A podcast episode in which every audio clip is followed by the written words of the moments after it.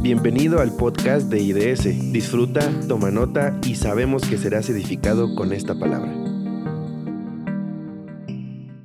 ¿Qué tal? Un gusto el poder tener contacto por este medio y quiero compartirles que iniciaremos una serie denominada El Espíritu Santo y su obra.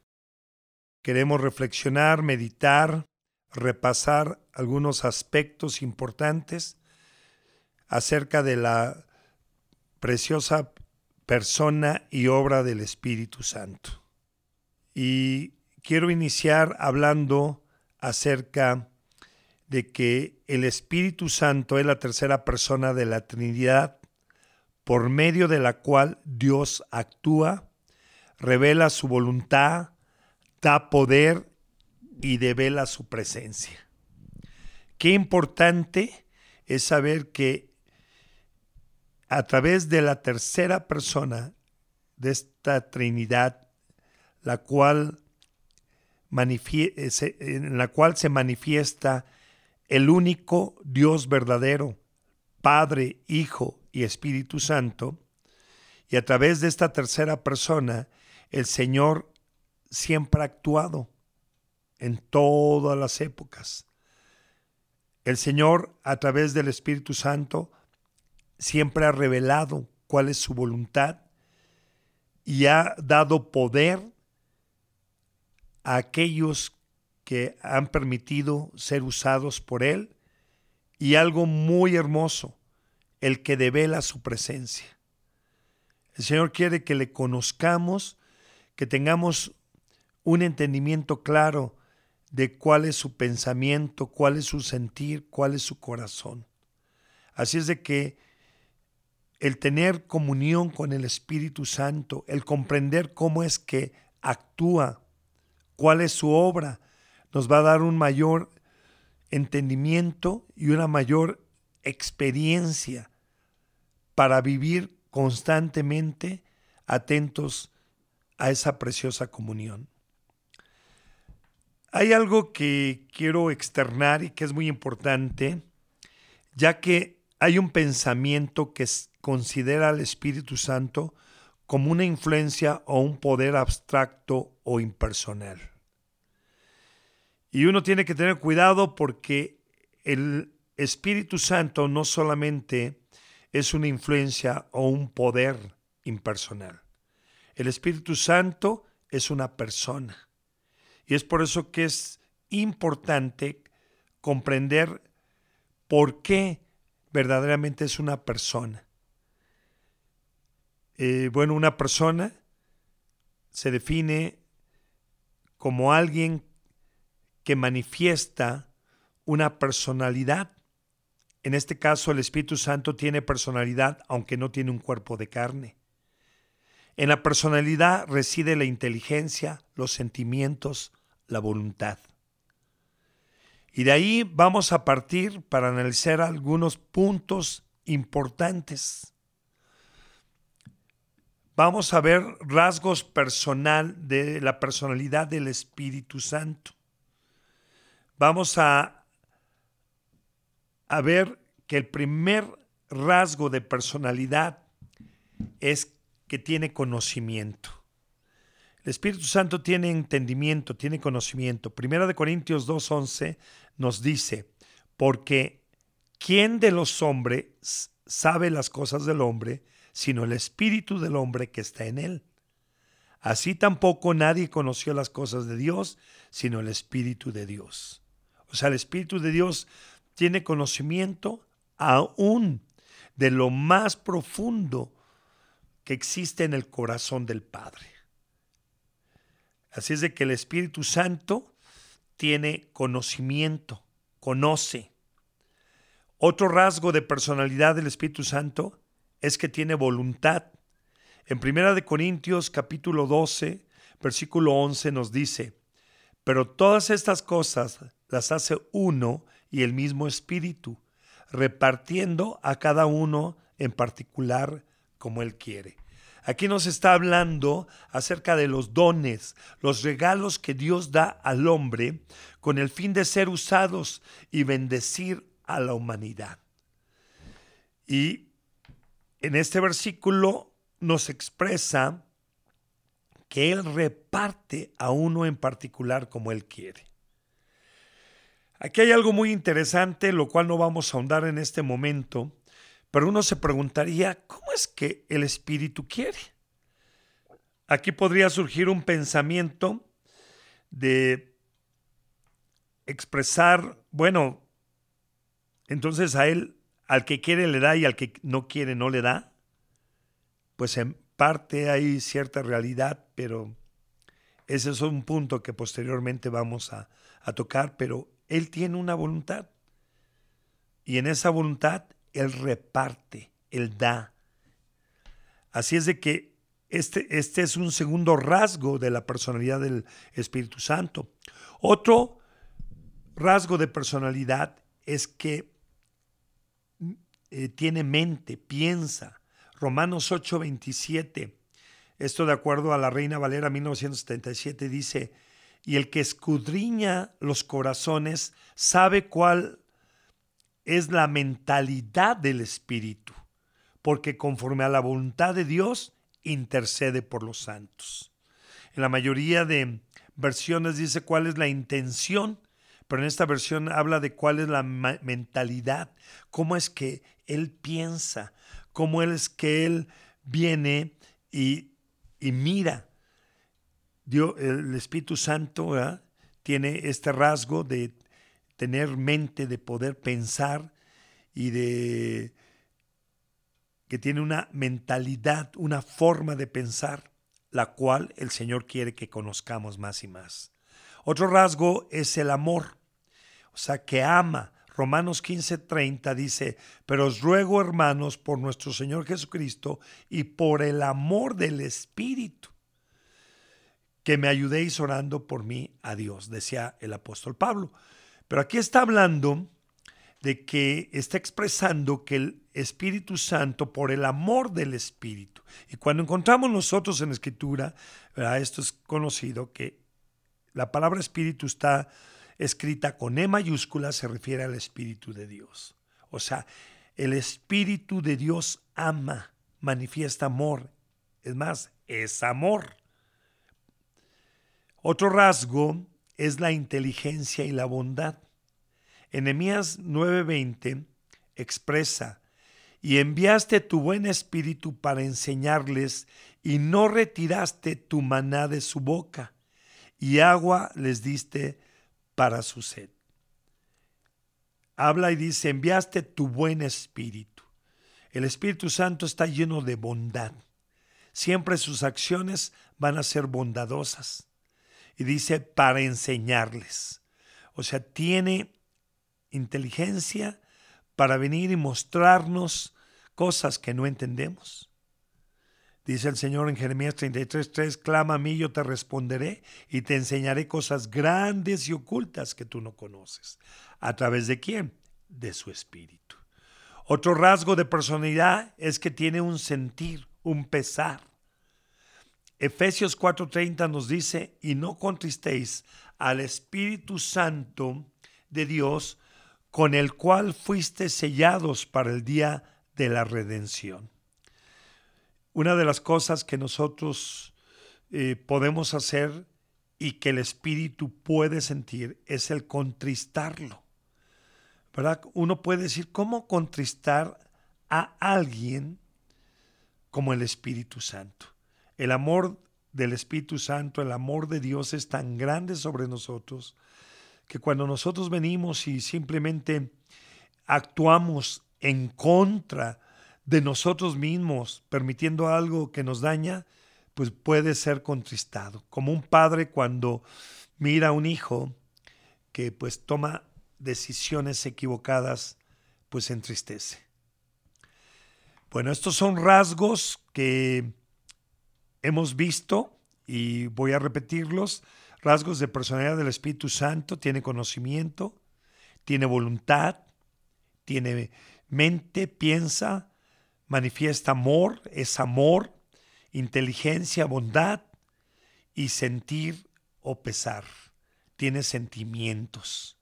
Ahora veremos algunas acciones que se le atribuyen al Espíritu Santo y que solo una persona puede hacer. Enfatizo, el Espíritu Santo es una persona, no es una fuerza. No es algo que tengo que pensar pues, cómo lo puedo tener y usar.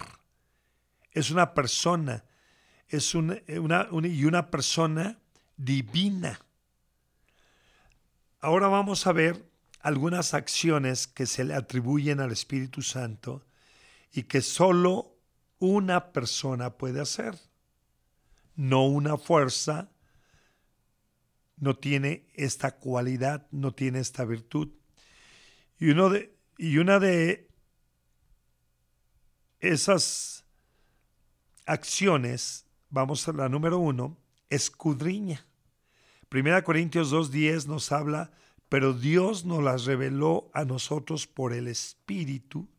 Está hablando de cosas que ni en nuestra imaginación, en nuestro corazón nosotros podemos eh, sentir o imaginar, pero Dios nos las reveló a nosotros por el Espíritu, porque el Espíritu todo lo escudriña, aún lo profundo de Dios. Esta es una acción que el Espíritu Santo constantemente eh, eh, lleva a cabo yendo al corazón del Padre y trayéndolo, trayendo ese entendimiento al corazón del hombre. Él escudriña todo hasta el mismo corazón de Dios. También Él ora e intercede. Romanos 8:26 nos dice, y de igual manera el Espíritu nos ayuda en nuestra debilidad. Pues ¿qué hemos de pedir como conviene? No lo sabemos, pero el Espíritu mismo intercede por nosotros con gemidos indecibles. Qué bendición el tener a alguien que, que nos ayuda a orar, que nos ayuda a interceder y nos ayuda a pedir como conviene. De ahí la importancia de ser guiados por el Espíritu Santo en nuestra oración, en nuestra intercesión. Otra acción es que enseña y recuerda. En Juan 14, 26 nos indica, más el consolador, el Espíritu Santo, a quien el Padre enviará en mi nombre, Él os enseñará todas las cosas y os recordará todo lo que yo os he dicho. El Espíritu Santo, les decía Jesús en ese momento, que va a enviar mi Padre. Él va a enseñarles todas las cosas. Él nos va a dar luz, entendimiento, nos va a llevar a toda verdad. Qué importante es tener claridad en cuanto a las cosas que son eternas, en cuanto a las cosas que permanecen y valen la pena. Pues Él enseña y no solamente enseña, nos recuerda. Nosotros somos olvidadizos. Por eso cada el Señor tuvo el cuidado más bien de dejar bien escrito sus mandamientos, sus principios y sus verdades y, a su espíritu para venir y no torzamos en nuestro entendimiento, en nuestra interpretación, lo que Él dice. De ahí la importancia de que de, de, ser guiados por el Espíritu para conocer verdaderamente lo que es verdadero bajo la interpretación del Espíritu Santo. Entonces Él nos enseña, Él nos recuerda. Otra acción que Él tiene es que nos guía, habla y da testimonio. En esta escritura, en Juan 16, 13, nos dice, pero cuando venga el Espíritu de verdad, Él os guiará a toda la verdad, porque no hablará por su propia cuenta, sino que hablará todo lo que oyere y os hará saber las cosas que habrán de venir. Eh, cuando venga el Espíritu de verdad, el, nuevamente nuestro Señor Jesucristo, dándoles luz a sus discípulos, ¿ah? que eh, vendría el Espíritu de verdad. Y dice, y entonces Él les va a guiar. Qué importante es ser guiados.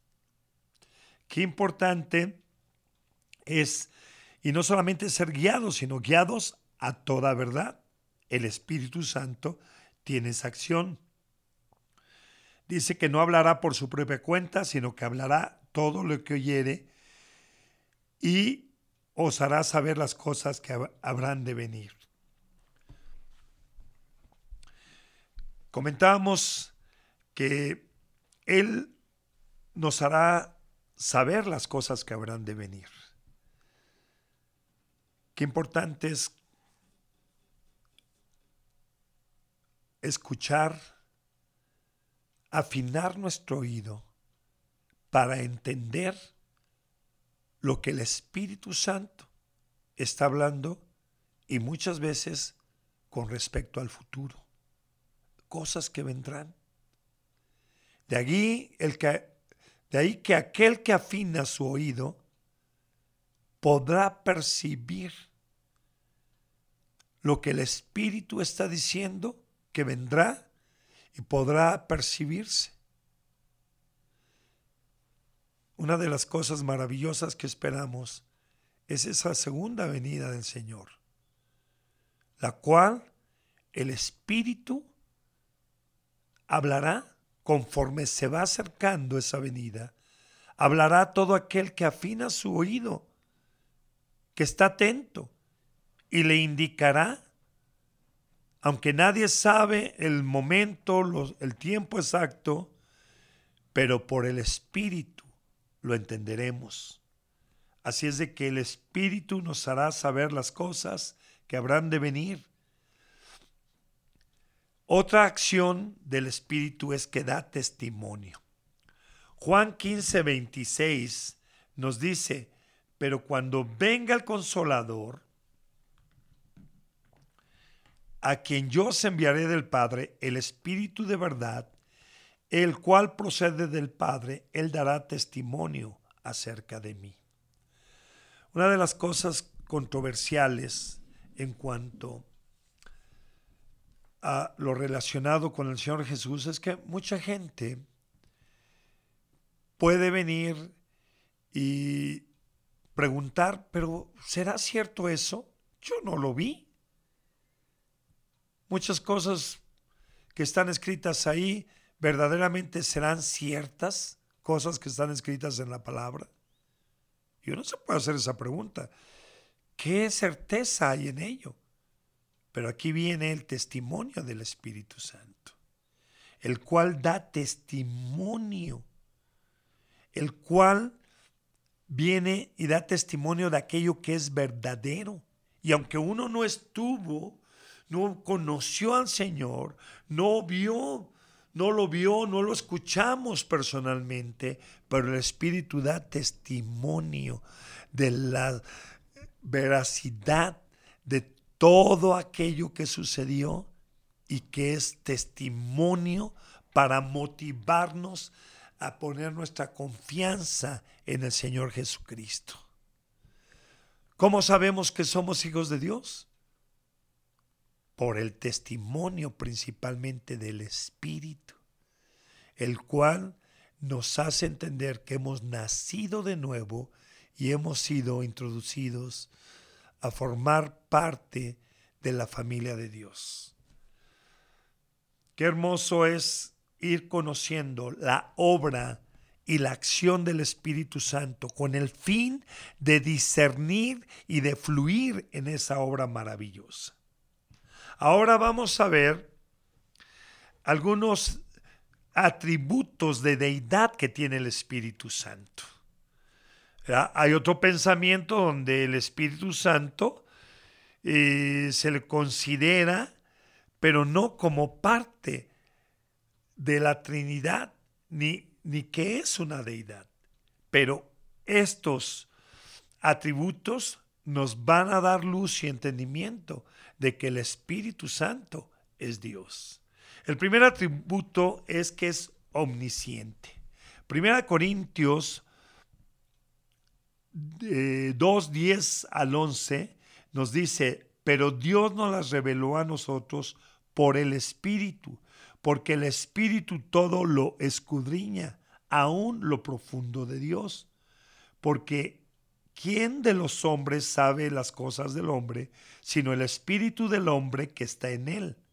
Así tampoco nadie conoció las cosas de Dios, sino el Espíritu de Dios.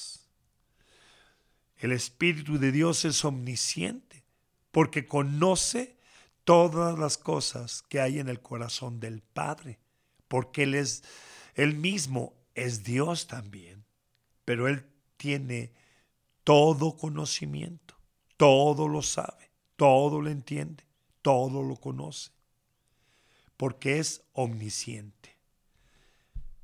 El segundo atributo es que es omnipresente. En este salmo en el 139, del 7 al 11, nos habla tan claramente y nos dice, ¿a dónde me iré de tu espíritu? ¿Y a dónde huiré de tu presencia? Si subiere a los cielos, allí estás tú. Y si en el Seol hiciere mi estrado, he aquí, allí tú estás. Si tomare las alas del alba y habitar en el extremo del mar, aún allí me guiará tu mano y me asirá tu diestra. Si dijere, ciertamente las tinieblas me encubrirán, aún la noche resplandecerá alrededor de mí. Pero ¿de dónde huiremos? Yo recuerdo una ocasión que estábamos en el campo y estaban dos chicos cuidando las ovejitas, yo creo que de sus padres. Nos pusimos a platicar con ellos y les compartimos del Señor y uno de ellos de repente voltea y en su forma tan simple, sencilla, nos preguntó, ¿verdad que yo si me escondiera atrás de un palo, Dios me vería? O sea, hablando de un árbol o de un tronco tirado, ¿no? Eh, ellos son muy dados a jugar eh, a las escondidillas, ¿no? Y él en su razonamiento pues nos preguntó eso y, le contamos, claro, Dios nos ve aunque nos escondamos atrás de un palo, de un árbol, de un tronco, porque la presencia de Dios está en todo lugar, es omnipresente. Otro atributo es que es omnipotente. En Lucas 1.35 nos dice, respondiendo el ángel le dijo, el Espíritu Santo vendrá sobre ti y el poder del Altísimo te cubrirá con su sombra, por lo cual también el santo ser que nacerá será llamado Hijo de Dios. Recordemos que aquí estaba el ángel anunciándole a María acerca de que por el Espíritu, por el poder del Espíritu, se iba a engendrar un nuevo ser en su vientre. ¿Ah? Esto eh, solamente Dios lo puede hacer. Y dice, la sombra del omnipotente, el Espíritu Santo vendrá sobre ti y el poder del Altísimo te cubrirá con su sombra. Aquí claramente vemos que el Espíritu Santo es omnipotente y fue el que vino y a través del cual fue engendrado ese nuevo ser en el vientre de María. Otro atributo es la eternidad. En Hebreos 9:14 nos dice así, cuanto más la sangre de Cristo, el cual mediante el Espíritu Eterno se ofreció a sí mismo sin mancha a Dios, limpiará vuestras conciencias de obras muertas para que sirváis al Dios vivo. Y con esta escritura tiene tanta riqueza, pero solamente vamos a ver algunas cosas que podemos ver a simple vista. Lo que nos dice aquí es de que mediante el Espíritu eterno, aquí está hablando del Espíritu Santo que es eterno, y una cualidad de ser Dios es que es eterno. O sea, eterno desde el, pues no tuvo un principio y eterno hacia acá. Nosotros tuvimos un principio, aunque tenemos, Dios nos dio un espíritu eterno, pero tuvimos un principio. Si alguien es eterno plenamente, es Dios. Y el espíritu de Dios es eterno. Aquí está hablando acerca de la sangre que fue derramada en la cruz del Calvario. ¿Cuánto no más por esa sangre de Cristo que se ofreció a sí mismo sin mancha para cumplir la justicia de Dios, limpiará vuestras conciencias de obras muertas para que sirváis al Dios vivo. ¿Cuánta gente vive bajo la condenación de las cosas que vivió y que ya no puede remediar ni mover? Pero qué poder tiene esa sangre preciosa y mediante la obra del, Espíritu Santo, el que nuestras conciencias pueden ser limpias. Y en medio de que nuestra memoria puede recordar perversidades que permitimos, el, no, el saber que al arrepentirnos el Señor nos ha perdonado y nuestra conciencia ser limpias no estar sujetos a esa condenación, ni estar sujetos a esa maldad. Por eso en una parte de la escritura dice que el Señor se había propuesto liberarnos para que una vez libres nosotros le pudiéramos servir. Nadie que está atado y esclavizado a algo puede servir. Es hasta que es libre. Y Dios nos ha libertado para venir y poder servir y que nuestra vida sea útil en los propósitos eternos. Ahora vamos a ver algunos títulos con los que se conoce al Espíritu Santo. El primero es el Espíritu de Dios. En Génesis 1, 2 dice, y la tierra estaba desordenada y vacía, y las tinieblas estaban sobre la faz del abismo, y el Espíritu de Dios se movía sobre la faz de las aguas. Aquí se le nombra al Espíritu Santo el Espíritu de Dios. El segundo título que vamos, del cual vamos a hablar es que se le domina el Espíritu Santo.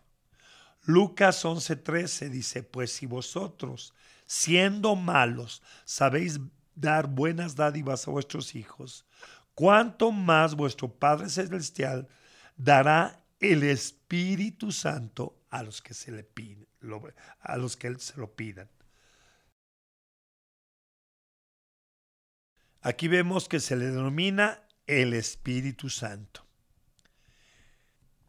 El tercer título es el que se le nombra el Espíritu de Gracia.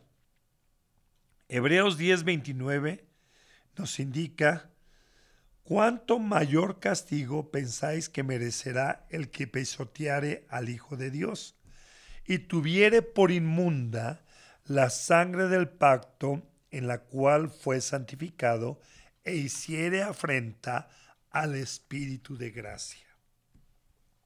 Aquí al Espíritu se le llama el Espíritu de gracia, el conducto por el cual el, Señor derramó su gracia inmerecida sobre nosotros.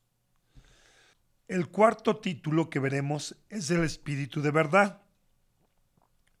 Juan 14, 17 nos dice, el Espíritu de verdad, al cual el mundo no puede recibir, porque no le ve ni le conoce, pero vosotros le conocéis, porque mora con vosotros y estará en vosotros. Jesús mismo lo declaró como el Espíritu de verdad. Y ahí les manifestó algo maravilloso. Este Espíritu mora con vosotros, pero estará en vosotros. Aquí el Señor Jesús les estaba también trayendo una revelación que en ese momento no la comprendieron. Pero cuando les habló del Espíritu de verdad, les indicó que ellos lo conocían, porque en ese momento moraba con ellos, pero estaría en ellos. Ahí los discípulos no comprendían lo que estaban, les estaba diciendo Jesús. Pero el Espíritu Santo en ese momento estaba en Jesús, pero les habló que estaría en ellos. Moraba con ellos porque el Espíritu Santo estaba en el Señor Jesús. Pero llegaría el momento donde moraría en ellos, lo cual se cumple ahora cuando una persona nos reconciliamos con Dios, no, le, le pedimos perdón, nos arrepentimos y entonces somos sellados con el Espíritu y el Espíritu viene a morar en nuestro corazón. Otro título es el Espíritu de vida.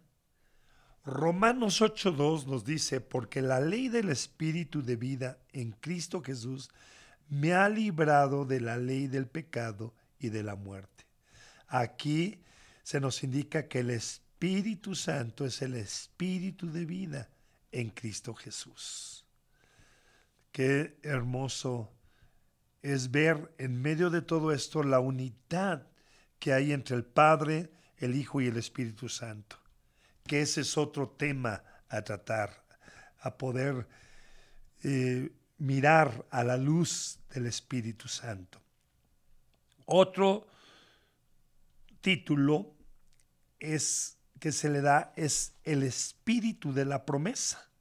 Efesios 1:13 dice, en él también vosotros, habiendo oído la palabra de verdad, el evangelio de vuestra salvación, y habiendo creído en él, fuiste sellados con el Espíritu Santo de la promesa, la cual, si continuamos leyendo ahí, nos, nos dice que son unas arras, una garantía hasta la posesión de la promesa.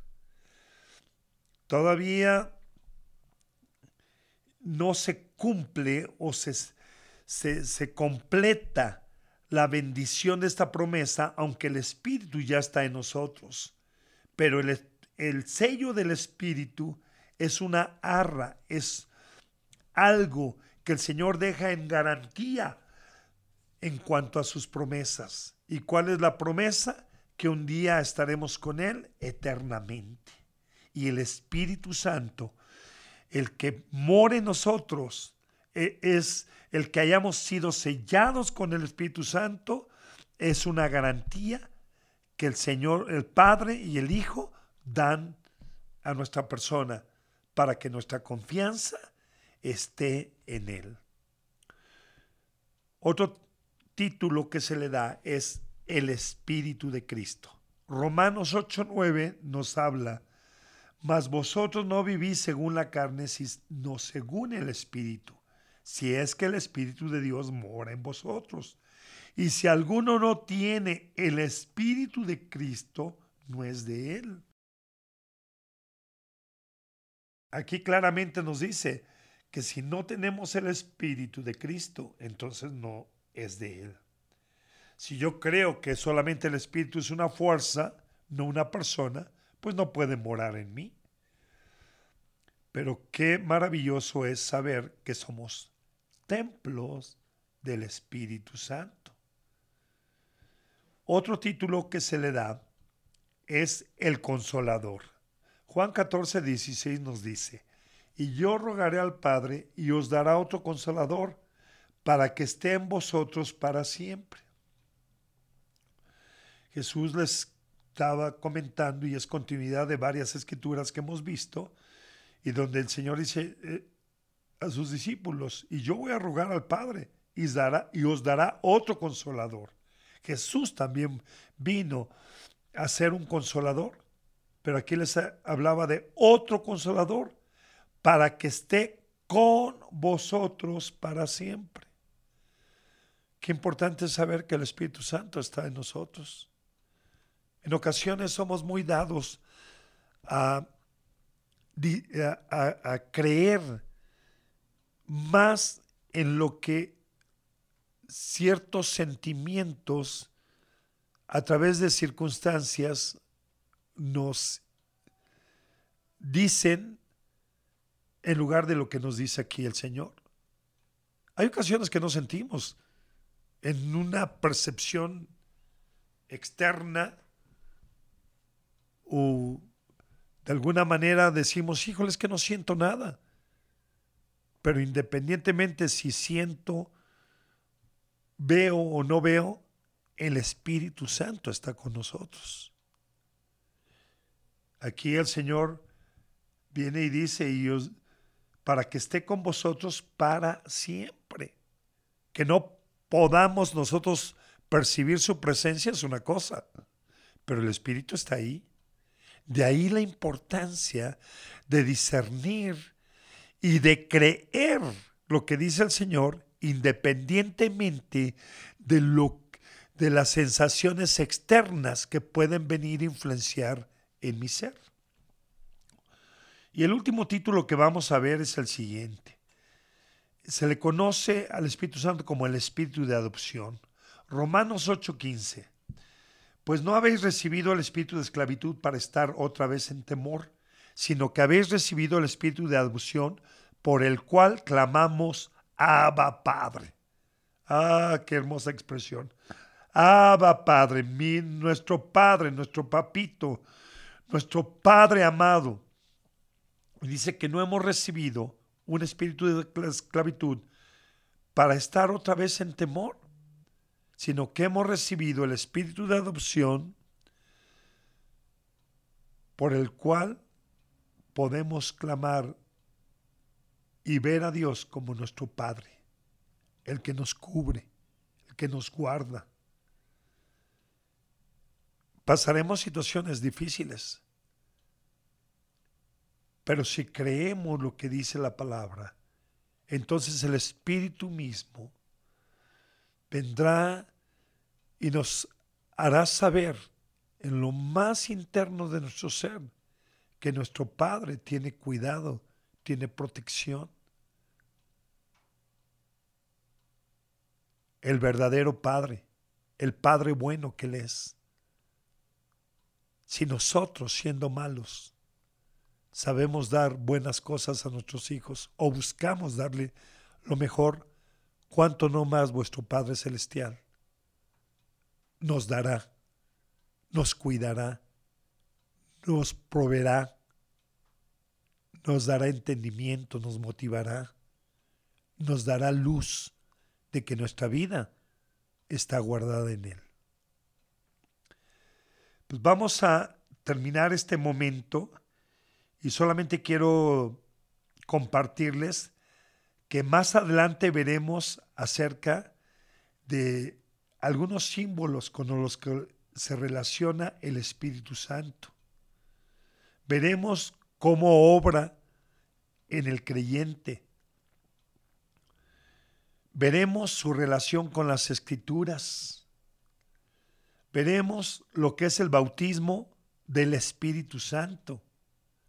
¿Cuál es la evidencia bíblica del bautismo con el Espíritu Santo?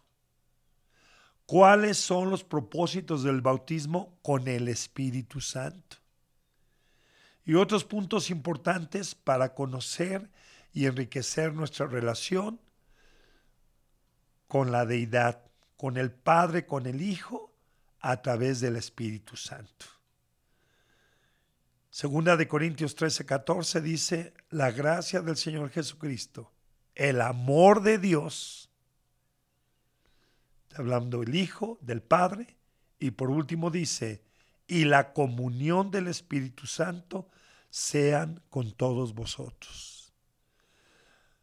La mejor comunión que podemos tener es con el Espíritu Santo, porque a través del Espíritu Santo conoceremos el amor, la misericordia, las cosas profundas que están en el corazón del Padre y que fueron manifestadas a través de su Hijo, el cual fue capaz de entregarse para darnos la preciosa oportunidad de reconciliarnos con Dios. La comunión con el Espíritu nos traerá más luz y entendimiento, y en medio de cualquier situación tendremos claridad de su guianza y entenderemos cuán grande es su amor, su protección, su provisión. Y el resultado de ello es una paz que sobrepasa todo entendimiento y toda intención en el corazón. Espíritu Santo, gracias por vivir en nosotros. Espíritu Santo, te queremos conocer más. Porque al conocerte conocemos el corazón del Padre y el amor del Hijo. Y solo tú eres el único que puedes traernos esta revelación. Sí, estamos en la tierra, pero vivimos bajo esos principios eternos. Que tu luz, en tu luz, veamos la luz del Padre. Te bendecimos, Padre, y te agradecemos por haber enviado tu Espíritu y haberlo enviado a nuestro corazón convirtiéndonos en templo de tu Espíritu Santo. Bendícenos, Señor, trayendo más luz y entendimiento y poderte conocer aún más. En el nombre de Jesús te lo agradecemos. Amén. Nos vemos en la próxima. Que Dios les bendiga y que la guianza del Espíritu Santo sea la directriz en cada una de nuestras decisiones. Amén.